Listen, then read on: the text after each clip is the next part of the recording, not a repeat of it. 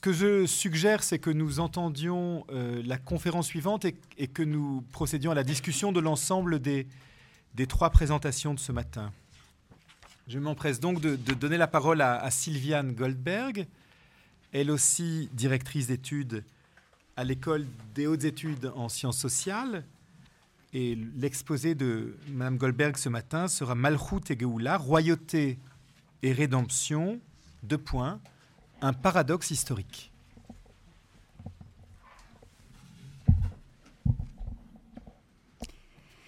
Merci Jacques. Euh, je n'ai pas l'intention en fait de vous faire un exposé euh, au sens d'un exposé normal. Je ne vais rien vous expliquer. En fait, j'ai plutôt l'intention euh, d'articuler euh, quelques éléments qui me semblent indispensables au débat qui est mené ici. Je vais donc euh, vous livrer quelques réflexions reliées par évidemment une problématique centrale qui tourne autour de Malchut et Géoula, donc royauté et rédemption, à l'intérieur d'un cadre qui reste spécifiquement celui de la tradition. Et je voudrais également m'excuser auprès des auditeurs israéliens pour n'avoir pas pris la peine d'emmener des traductions dans le texte, des textes qui seront cités, et donc plutôt en traduction libre par les traductrices. Le problème politique d'Israël aujourd'hui est de comprendre ce qu'est la démocratie d'un État.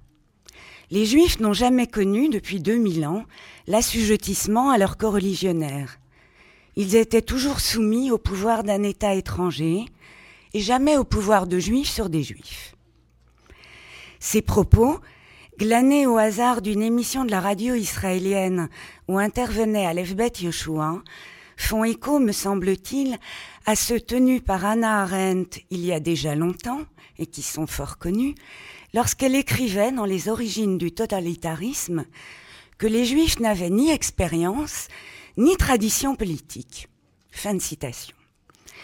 Il serait tentant de réfuter immédiatement ce type d'assertion, qui semble pourtant aller d'elle-même, par un rapide recours à l'histoire des Juifs, qui montrerait au long des siècles la manière dont les Juifs ont assumé et contrôlé le pouvoir sur leur corps religionnaire. On pourrait ainsi évoquer sans effort les structures et les institutions communautaires qui ont établi, dès le haut Moyen Âge, les normes et les lois sociales qui devaient régir l'ordonnancement de la vie juive dans toutes ses dimensions, de l'économique à l'éducation, en passant par leurs habitations et leurs relations, tant entre juifs qu'avec les non-juifs. Mentionner, par exemple, les organisations régionales supervisant les tribunaux rabbiniques locaux, le Conseil des quatre pays, D'accord. Et trouver encore maint exemple de pouvoir juif exercé sur les juifs. Loin de moi, cependant, l'intention de m'engager sur cette voie. C'est par un tout autre biais que je vais aborder la question que posent les affirmations de Aleph Bet Yoshua et d'Anna Arendt à la politique juive. Celui d'une réflexion sur l'association entre les concepts de royauté, Malchut, et de rédemption, Géoula. Cette association, fortement imprégnée d'eschatologie, peut-elle relever du domaine politique? Et en admettant que la réponse soit positive, peut-on espérer percevoir dans quelle mesure cette forme traditionnelle de politique, parce que la politique eschatologique est aussi une politique, a pu, ou non, contribuer à fonder les bases de l'utopie sur laquelle s'est institué l'État juif. Tenter d'imaginer l'époque où une vie juive se déroulait dans le cadre d'un royaume souverain renvoie nécessairement à l'antique modèle impérial dont la forme politique était fondée sur la divinité. La légitimité pharaonique, par exemple, reposait sur le rapport tout particulier que les détenteurs du pouvoir temporel entretenaient avec la sphère des dieux qui les plaçait au niveau des immortels et leur octroyait donc un pouvoir suprême et souverain. Cette association du divin à la royauté est d'ailleurs bien connue sous sa formule juridique de droit divin. Et depuis les rois thaumaturges de Marc Bloch, on sait combien l'Occident, pour ne mentionner que celui-ci, fut redevable des conceptions développées dans la Bible hébraïque pour fonder ses principes de légitimité, de l'autorité, du pouvoir temporel. Toutefois, la singularité d'Israël en matière de royauté tient à ce que son accession à la monarchie ne lui fut accordée qu'avec condescendance, si ce n'est résignation. Dans la gestion du pouvoir politique, la Bible hébraïque institue une séparation, devenue d'ailleurs courante dans les États modernes, entre les sphères du spirituel et du temporel. Et voyez, le prêtre Amariaou sera à votre tête pour toutes les affaires religieuses, merci, et Zébadiaou, fils d'Ismaël, le prince de la maison de Juda, pour toutes les affaires du roi. D'après le deuxième livre des Chroniques, 19, versets 8 à 11. Ainsi, le livre des Chroniques régulerait déjà, en quelque sorte, la répartition du pouvoir entre Église et État.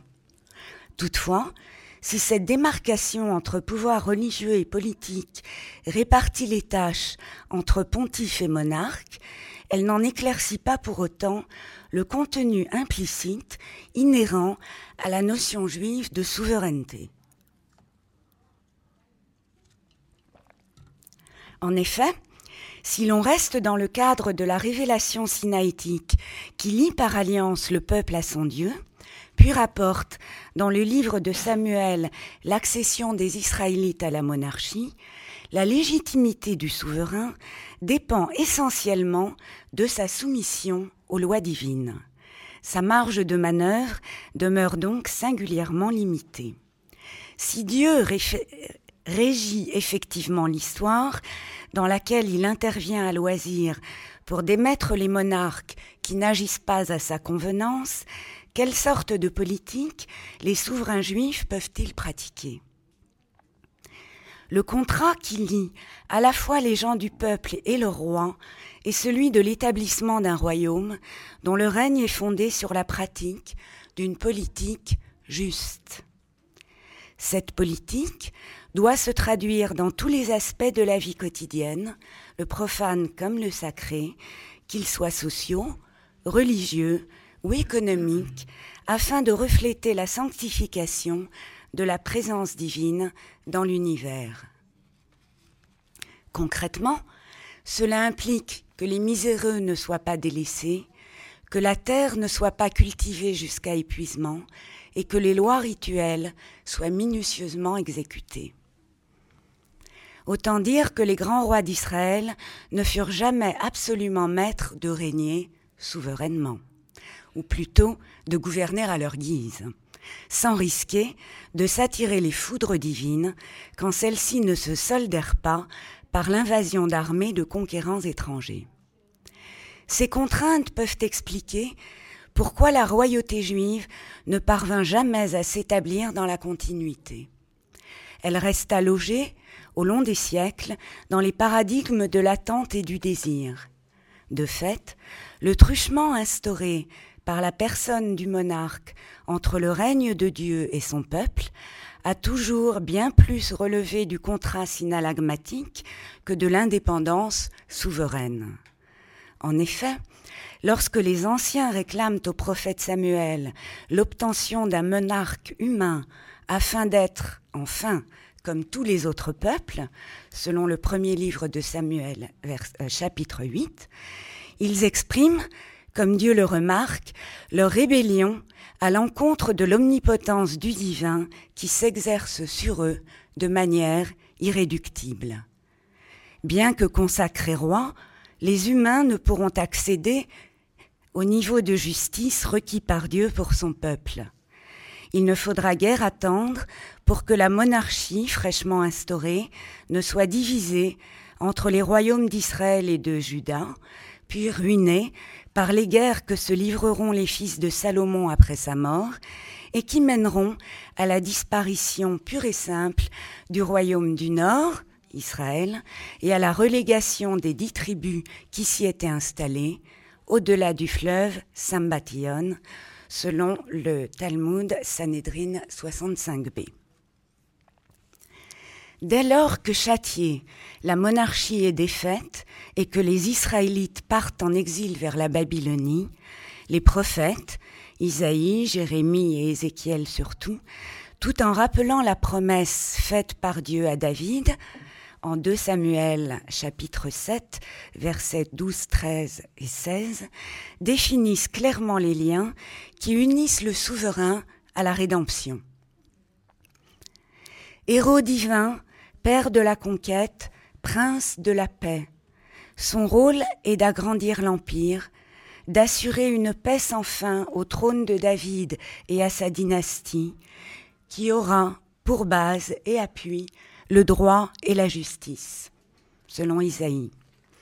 Alors le loup habitera avec la brebis, et le tigre reposera avec le chevreau. Et en ce jour-là, le Seigneur étendra une seconde fois la main pour reprendre possession du reste de son peuple. Il lèvera l'étendard pour recueillir les exilés d'Israël et rassembler les débris épars de Juda des quatre coins de la terre. Isaïe, euh, chapitre 11, versets 1, 2 et 11, 12. Ézéchiel, quant à lui, ne laisse planer aucune ambiguïté sur l'identité du roi d'Israël. Je vais prendre les enfants d'Israël d'entre les nations où ils sont allés je les rassemblerai, je les constituerai en un peuple uni dans le pays. Un seul roi sera le roi de tous. Alors, ils seront pour moi un peuple, et moi je serai pour eux un Dieu.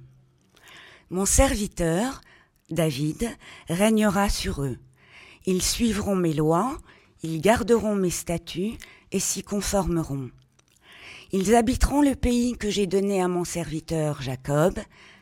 Ils y demeureront pour toujours, et David, mon serviteur, sera leur prince pour toujours. Ézéchiel 37, euh, versets de 21 à 25. Aurait-on encore le moindre doute? Il ne saurait être d'autre roi que Dieu. Et sans confusion de rôle, le prince n'est que son serviteur. Ainsi perçu, la restauration de la souveraineté, promise pour advenir après la captivité et l'exil, ne saurait passer que par l'entière subordination à la loi et à la royauté divine. Dans cette perspective, comment l'idée d'un Messie trouve-t-elle place? La Torah distingue entre l'activité strictement divine de Goël, le sauveur d'Israël, et simplement humaine du Gaal, le rachat, au sens financier du terme, d'un animal consacré, comme en Lévitique 27-27, d'un bien familial, comme en Lévitique 25, ou encore à celui d'un proche, réduit à l'esclavage par la pauvreté, en Lévitique 25-47.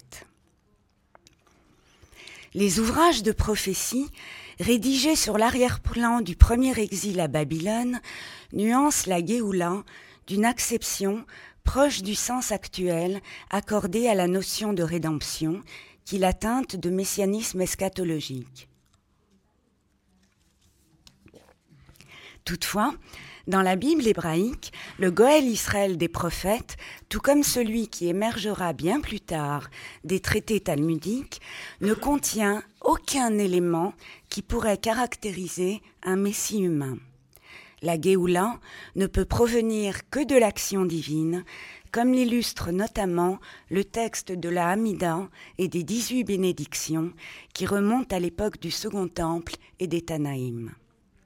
Il n'empêche, le peu qui nous soit parvenu de l'histoire ancienne d'Israël atteste l'association étroite de l'idée de la monarchie au messianisme qui octroie au monarque un rôle important d'intermédiaire dans le scénario de l'ultime rédemption. Il en va ainsi de la révolte des Asmonéens contre les Grecs, de celle des Zélotes contre les Romains. Enfin, nous disposons de monnaies battues à l'époque de la grande révolte de Bar Corba, en 132 de l'ère courante, ainsi que de pierres funéraires de la même période, sur lesquelles la mention de l'année de notre Géoula, Shnat Teinu, est gravée, ce qui évite de douter de l'aspect messianique des tentatives de restauration de la souveraineté d'Israël. Mais en ce cas, toute politique de souveraineté juive conduirait-elle immanquablement à une effervescence messianique? Et si tel est bien le cas, comment appréhender alors l'écart qui se dessine entre les notions canoniques distillées par la Bible hébraïque ou le Talmud et les impatiences juives dont on relève l'évidence, non seulement à travers les exemples que je viens de mentionner, mais tout au long de l'histoire et jusqu'à aujourd'hui. À vrai dire, qu'il s'agisse des mentions qui parsèment d'eschatologie les ouvrages prophétiques, ou encore des longs passages qui lui sont consacrés dans le traité Sanhédrin du Talmud babylonien, c'est le traité 97 euh, AB, rien ne permet d'obtenir une vision précise de ce que serait l'ère messianique ni même des caractéristiques qui permettraient d'identifier le Messie. Il faudra attendre le code de Maïmonide au XIIe siècle pour que des définitions moins floues apparaissent précisant qui pourrait et qui ne pourrait pas être identifié comme Messie. Histoire et prophétie seraient-elles irréductibles à la politique? Le Dieu d'Israël des murges de l'histoire, cessa cependant d'intervenir en transmettant directement ses désiderata aux prophètes. La littérature rabbinique tient que la prophétie cessa après Malachi. Le retour des exilés de Babylonie, suivi de la construction du second temple et de l'introduction d'un gouverneur nommé par le roi perse, mua la parole divine en une forme de science que les hommes de la grande assemblée, l'ayant recueilli des prophètes, transmirent aux sages. Et, je cite, Dès lors que le temple fut détruit, la prophétie fut retirée aux prophètes et abandonnée aux fous et aux enfants, selon Baba Batra 12b. Le règne divin sur son royaume fut relégué aux chimères, et plus prosaïquement, les paroles prophétiques formèrent le cœur des prières récitées quotidiennement. Au regard des conséquences tragiques qui résultèrent des guerres juives, il n'est guère étonnant que les sages et les rabbins de l'époque talmudique, quelques siècles après la destruction du Second Temple, aient élaboré un cadre conceptuel visant plus à neutraliser toute velléité messianique qu'à la favoriser. Privilégiant le règne divin à un monarque humain, ils s'attachèrent à construire des apories qui évacuaient simultanément tout apocalyptique de l'eschatologie, de même que les pseudépigraphes et autres textes apocalyptiques ne furent pas retenus dans les sources canoniques juives. Pour repenser la vie juive, il fallut reconsidérer non seulement l'exercice de nombre de commandements, mais surtout, plus simplement, une manière de continuer à exister tout simplement. En voici un exemple. Nos rabbins enseignent. Lorsque le second temple fut détruit, beaucoup se firent ascètes, se vouant à ne pas consommer de viande ni à boire de vin. Rabbi Yoshua dit Pourquoi ne mangez-vous pas de viande et ne buvez-vous pas de vin? Ils répondirent Comment pourrions-nous manger de la viande qui servait autrefois d'offrande sur l'autel, à présent que cet autel est vide? Comment pourrions-nous boire du vin qui était répandu en libation sur un autel qui à présent n'existe plus? Il leur dit, si c'est ainsi, nous ne devrions pas non plus manger de pain, puisque les offrandes de farine ont cessé. Ils dirent, c'est vrai, et nous pouvons survivre de fruits. Il leur dit, mais ne devrions-nous pas nous en abstenir également, puisqu'il n'y a plus d'offrande des premiers fruits? Et ne devrions-nous pas nous abstenir d'eau, puisque l'on n'effectue plus la cérémonie du puisage de l'eau? À la fête de Soukhot, la fête des cabanes À cela, ils ne trouvèrent point de réponse. Rabbi Yoshua reprit. Donc, venez et écoutez-moi. Ne pas prendre le deuil du tout est impossible, parce que le décret divin est tombé. Mais s'imposer un deuil trop sévère est également impossible parce que l'on n'impose pas à la communauté des sanctions si dures que la majorité d'entre ses membres ne pourra les supporter. Donc il s'agit des Tosfot Sutta 15-11. Du point de vue théologique, l'un des objectifs importants des rabbins semble avoir été d'éclaircir le silence divin et son retrait de l'histoire de son peuple. Celui qui avait été le Dieu biblique des armées ne se manifestait plus que par son absence tenace. Un autre dit talmudique en témoigne.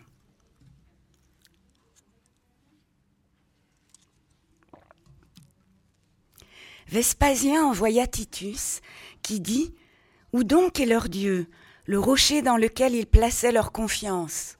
Selon Deutéronome 32. C'était Titus le pécheur qui blasphémait et insultait les cieux. Que fit-il? Il prit un glaive dans sa main et entra dans le Saint des Saints, le Kodesh à Kodashim. Il étala un rouleau de la loi qu'il profana avec une prostituée. Il saisit ensuite un glaive et déchira le rideau. Miraculeusement, il en jaillit du sang, de sorte qu'il pensa s'être blessé lui-même. Abba Hanan dit alors Qui est aussi puissant que toi, ô Éternel? Qui est aussi puissant que toi, si puissant dans la retenue que tu n'as point daigné entendre les insultes blasphématoires du pécheur et est resté silencieux? Mais dans l'école de Rabbi Ishmaël, on enseigna Qui est comme lui parmi les dieux Elim? Qui est comme lui parmi les muets Elimim? Selon Gittin 56b. Pour conclure, J'aimerais revenir sur un point que j'ai déjà largement développé par ailleurs et qu'a évoqué Jacques dans son introduction, mais cette fois dans la perspective qui est celle de notre rencontre d'aujourd'hui.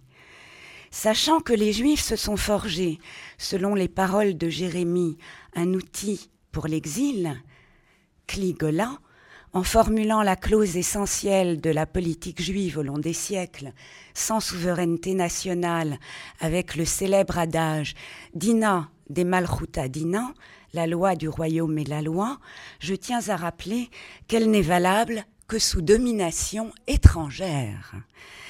Il reste donc entièrement à édifier une politique qui ne serait probablement pas juive, puisqu'à présent détachée de l'exil qui en est le fondement, indépendante de la royauté divine en terre d'Israël, puisque son messager, Messie, si l'on en croit Maïmonide, en tout cas dans la longue liste qu'il a élaborée, n'est toujours pas venu, et que la justice est fort loin de s'être installée en sa demeure.